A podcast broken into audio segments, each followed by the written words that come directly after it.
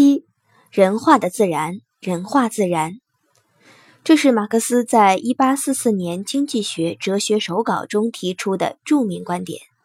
所谓人化自然，即是指由生产劳动实践，自然界从与人无关的敌对的或自在的状态，变为与人相关的统一的唯我的对象。其结果使人逐渐认识到客体对象的美，并掌握了美的规律，从而发展起人的审美能力。该观点的核心是实践，即人通过生产实践活动，能动地认识和改造世界，使自然界成为由人类的活动改造过的自然界。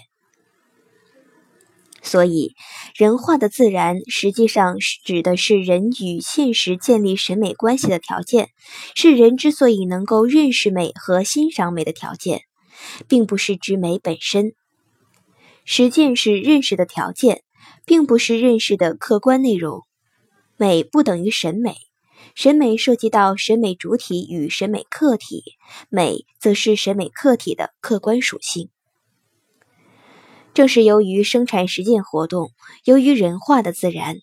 人才能够与现实建立起审美关系。也会有越来越多的对象成为审美关系中的客体对象，而作为审美主体的人也会越来越有能力认识对象的美，并且能够发挥主观审美意识的能动作用，改造对象，并创造出新的审美对象。中国美学界的一些学者把这一命题运用于美学研究中，将其视为马克思主义实践观点的一个重要方面。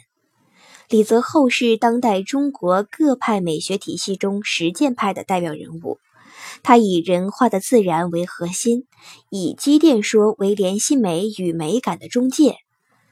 构筑了一个以实践为特色的美学体系。